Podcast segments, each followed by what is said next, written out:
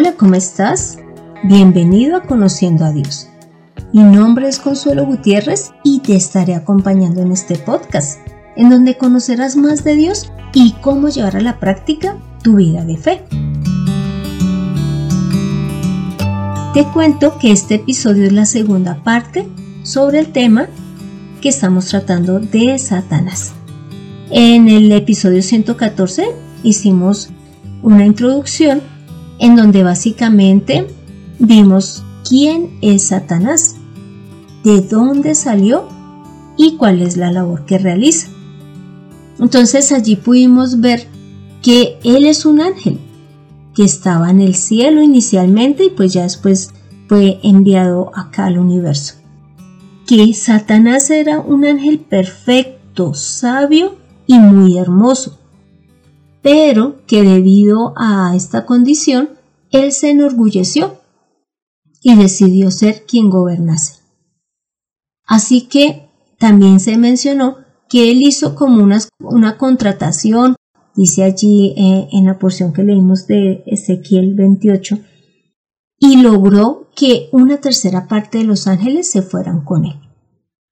Pero también vimos que él tenía una responsabilidad cuando estaba en el cielo y era la de proteger y la alabanza hacia Dios. Sin embargo, él dejó todo esto por ser eh, el que fuese adorado. También vimos su carácter, en donde observamos que Dios mismo dice que Él es homicida, que Él es el padre de mentira, que Él es un ladrón, que Él no viene sino a matar, robar y destruir. Y ah, también vimos cómo es la forma en que Él obra en nuestra vida, en donde observamos que Él sigue con las mismas estrategias de siempre. Y la primera es mintiendo, porque Él nos hace ver que lo ofrecido por Él es mucho mejor que lo que nos puede dar Dios. Inclusive nos da a entender que seguir a Dios es muy complicado y que no vale la pena pero que obedecerlo al sí. Y tú dirás, pero ¿cómo hace esto?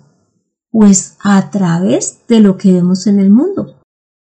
Y es que normalmente las cosas que nos invita a hacer las personas, los amigos, el Internet, la televisión, es el de robar, el de matar, el de ser infiel, el de mentir, con el fin de lograr algo.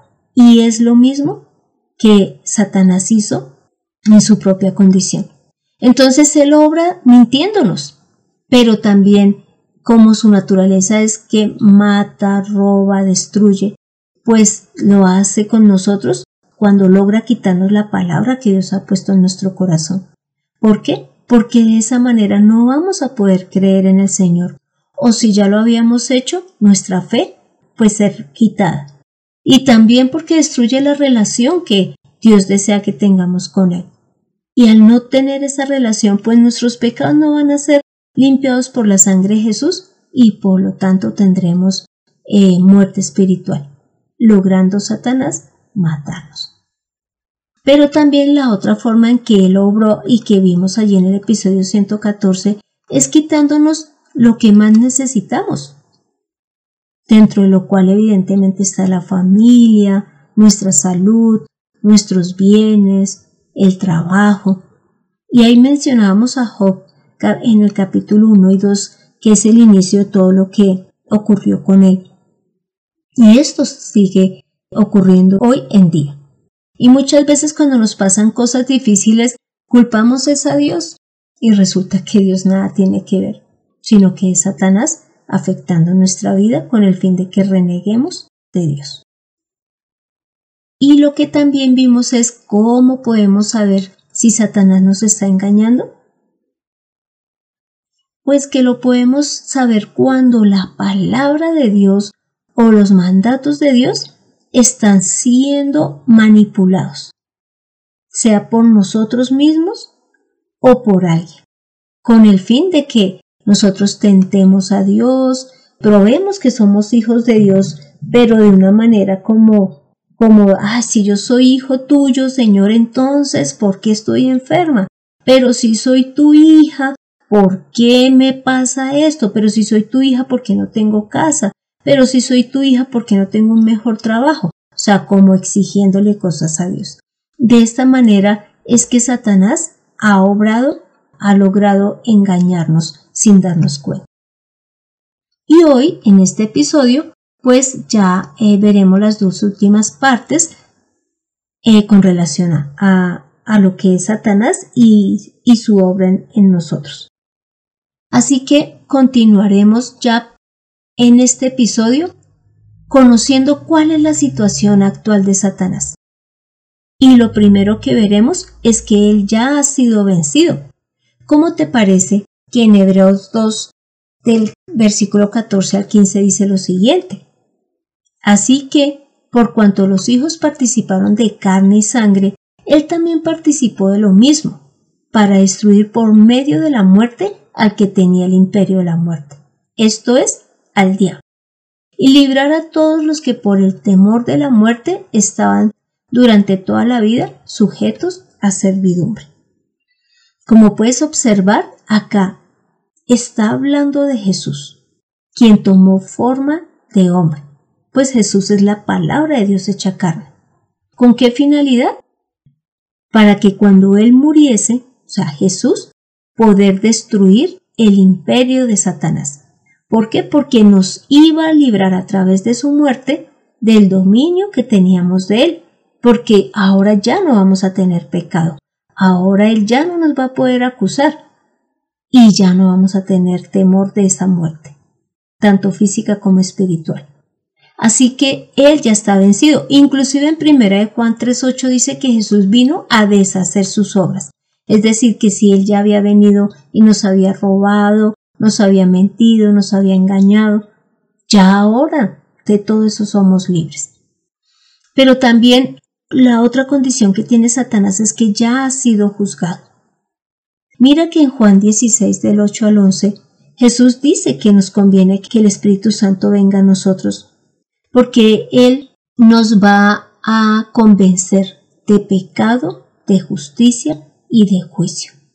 Y en cuanto al juicio, en el versículo 12, 11, perdón, dice, y de juicio por cuanto el príncipe de este mundo ya ha sido juzgado. Entonces no temas. Si Satanás, como puedes observar, es demasiado malvado, es muy malvado, en él solamente hay maldad, pues ya Dios lo juzgó y por lo tanto ya lo condenó. Y esa es la tercera condición en, la que se encuentra Satanás, y es que ya ha sido condenado para vivir en el infierno. Mira lo que dice en 2 de Pedro, el capítulo 2, versículo 4.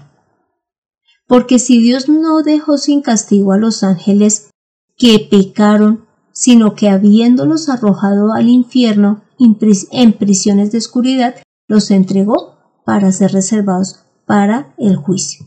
Como te puedes dar cuenta, ya Dios tiene a Satanás para enviarlo al infierno. Y en otra porción bíblica dice que este lugar fue creado solo para Satanás y sus ángeles.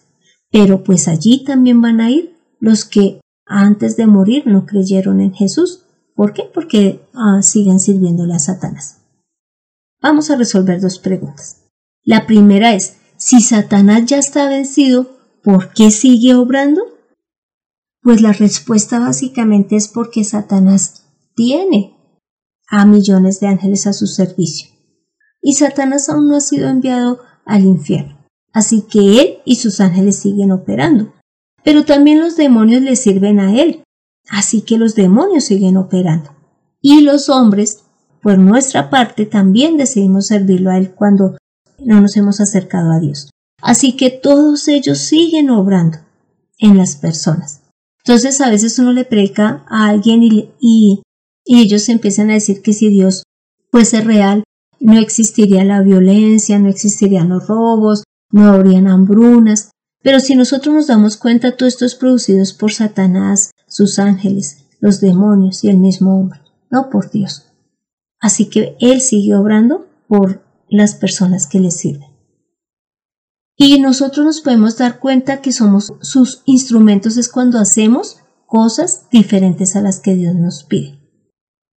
Y la segunda pregunta, y que es muy importante, es ¿cómo podemos evitar los dardos de Satanás? Mira que en el episodio 114 mencioné esos antimisiles que tienen en Estados Unidos, en Rusia, en Israel y en algunas otras regiones del mundo con el fin de poder detectar esos misiles que son enviados desde otros países y poderlos destruir en el aire. Entonces, si ellos cuidan su vida, cuidan su nación, ¿cómo nosotros no vamos a cuidar nuestro espíritu? Así que sí es necesario saber cómo podemos evitar los dardos de Satanás. Y lo primero es que debemos de creer en Dios y en Jesús, su Hijo, y permitir que Él dirija nuestra vida. Mira lo que dice en Primera de Juan, capítulo 5, del versículo 4 al 5. Dice, porque todo lo que es nacido de Dios vence al mundo, y esta es la victoria que ha vencido al mundo, nuestra fe. ¿Quién es el que vence al mundo sino el que cree que Jesús es el Hijo de Dios? Y en Santiago 4.7 dice, que nos sometamos a Dios y que pongamos resistencia al diablo y él huirá de nosotros. Entonces, como te puedes dar cuenta, es necesario creer en Jesús, pues en Dios y en el mismo eh, Jesús, quien es su Hijo. ¿Por qué? Porque de esa manera sí vamos a poder vencer al mundo. Y el mundo sabemos que está dirigido por Satanás. Pero también lo segundo que hemos de hacer es renunciar al pecado. Mira esta porción de 2 Corintios del capítulo 4 del versículo 2 donde dice, Por lo tanto, puesto que por las misericordias de Dios hemos recibido este ministerio, no nos desanimemos.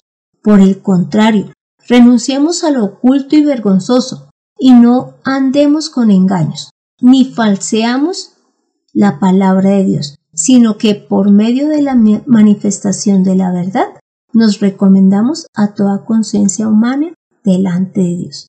Entonces, como te puedes dar cuenta, nosotros debemos de renunciar a lo oculto, a lo vergonzoso. No podemos falsear la palabra del Señor, sino que debemos de tener es una conciencia tranquila delante de Dios después de haber sido limpiados por Jesús. Y lo tercero es que si ya tenemos esa conciencia de que no vamos a, estarle sirviendo al pecado, pues podremos recibir el Espíritu Santo. ¿Por qué? Porque el Espíritu Santo nos va a llevar a toda verdad, es decir, a la palabra de Dios.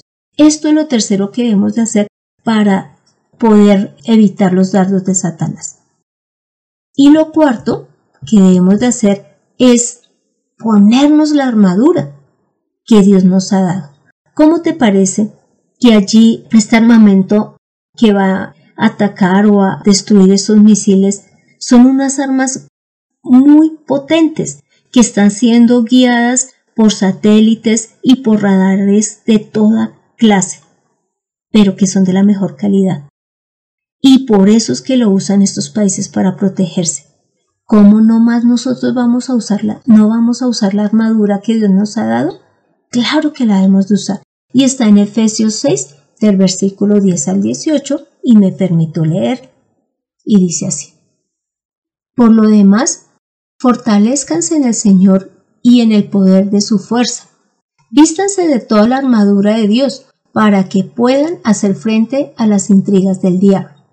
Porque nuestra lucha no es contra sangre ni carne, sino contra principados, contra autoridades, contra los gobernantes de estas tinieblas contra espíritus de maldad en los lugares celestiales.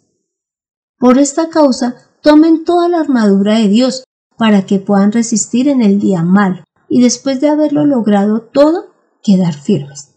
Permanezcan pues firmes ceñidos con el cinturón de la verdad, vestidos con la coraza de justicia y calzados sus pies con la preparación para proclamar el Evangelio de paz y sobre todo ármense con el escudo de la fe con que podamos apagar todos los dardos de fuego del maligno. Tomen también el casco de la salvación y la espada del Espíritu, que es la palabra de Dios, orando en todo tiempo en el Espíritu, con toda oración y ruego. vigilando con toda perseverancia y ruego por todos los santos. Como te puedes dar cuenta, ah, esta porción bíblica es maravillosa, porque nos guía de manera clara cómo podemos evitar estos dardos de Satanás. Mira, esto es mejor que los antimisiles. ¿Por qué? Porque protegen nuestra vida, no solamente la física, sino la espiritual, y nos da una vida en la eternidad al lado de Dios. Aquí nos pide y nos muestra que nosotros solo vamos a poder vencer a Satanás y sus dardos es si estamos con Dios. De lo contrario no lo vamos a poder hacer solos, pues esto es una guerra espiritual y Dios es el que conoce cómo está operando Satanás y es quien puede enviar a sus ángeles para ayudarnos. Esto también significa la lucha no es física, sino que es espiritual, porque muchas veces pensamos que, ah, no sé, si alguien nos está atacando, entonces escoger a insultarlo, a ignorarlo, a maltratarlo, pero no es esa persona. Puede ser Satanás obrando a través de él, los demonios, o porque él mismo no conoce aún la palabra de Dios y por eso es que lo hace. Así que seamos conscientes de que esto no es algo físico, sino espiritual. Pero también la porción de Efesios menciona que debemos de permanecer en la verdad y que esa verdad es la palabra de Dios, la cual también tenemos con el Espíritu Santo que habita en nosotros. Además menciona que debemos de permanecer en la justicia de Dios. ¿Por qué? Porque esa justicia mostró que Jesús es inocente y que Satanás es el que había venido a robar, matar y destruir. Y que además con esa justicia ya Satanás ha sido condenado. Pero también menciona que estemos firmes en la fe. Fe en las palabras de Dios, que ha dicho a través de Jesús y de sus profetas. Y que de esa manera es que vamos a lograr apagar los dardos de Satanás. Pero algo muy importante que allí menciona y que debemos de tener presentes es que la oración es sumamente importante. Allí menciona que oremos en todo momento, y no solamente por nosotros, sino por la Iglesia, por las personas que forman parte del cuerpo de Cristo. Hoy hemos podido ver cómo es que podemos resistir a Satanás y su condición. ¿Y por qué aún sigue eh, obrando aquí en el, en el universo, en la Tierra específicamente? ¿Para qué todo esto? Para que nosotros entendamos que ahora hemos sido liberados de Satanás, de su poder, de su gobierno, a través de Jesús, de la palabra, de la oración. Así que no temamos, no temamos ni siquiera a morir físicamente, porque sabemos que si hemos creído en el Señor, permaneceremos con Él eternamente. Ahora te pido que me acompañes a esta oración. Padre amado, gracias Señor. Gracias por darnos la armadura, Gracias porque tú nos has dado los mejores antimisiles, en este caso, contra las palabras y los pensamientos que Satanás pueda poner en nuestra mente. Ayúdanos a entender que tú eres el que da lo mejor, que tú eres el que nos ofreces la vida eterna, el que realmente cumple sus promesas, porque tú eres un Dios verdadero, un Dios vivo, mientras que Satanás es un ángel que ha querido tomar el lugar de Dios. Así que ayúdanos a resistir esos dardos y a entenderlos para poder siempre obrar conforme tú lo deseas. Señor, y gracias por Jesús, porque lo enviaste dentro de las labores a realizar para que venciera a Satanás y lo condenara después de haber hecho un juicio. Señor, gracias por tanto amor y tanta misericordia. Gracias por liberarnos de los lazos de Satanás. Padre amado, hemos orado en el nombre de Cristo Jesús. Amén. Encuentra que la verdad es más clara y sencilla de lo que te imaginas. En Conociendo a Dios.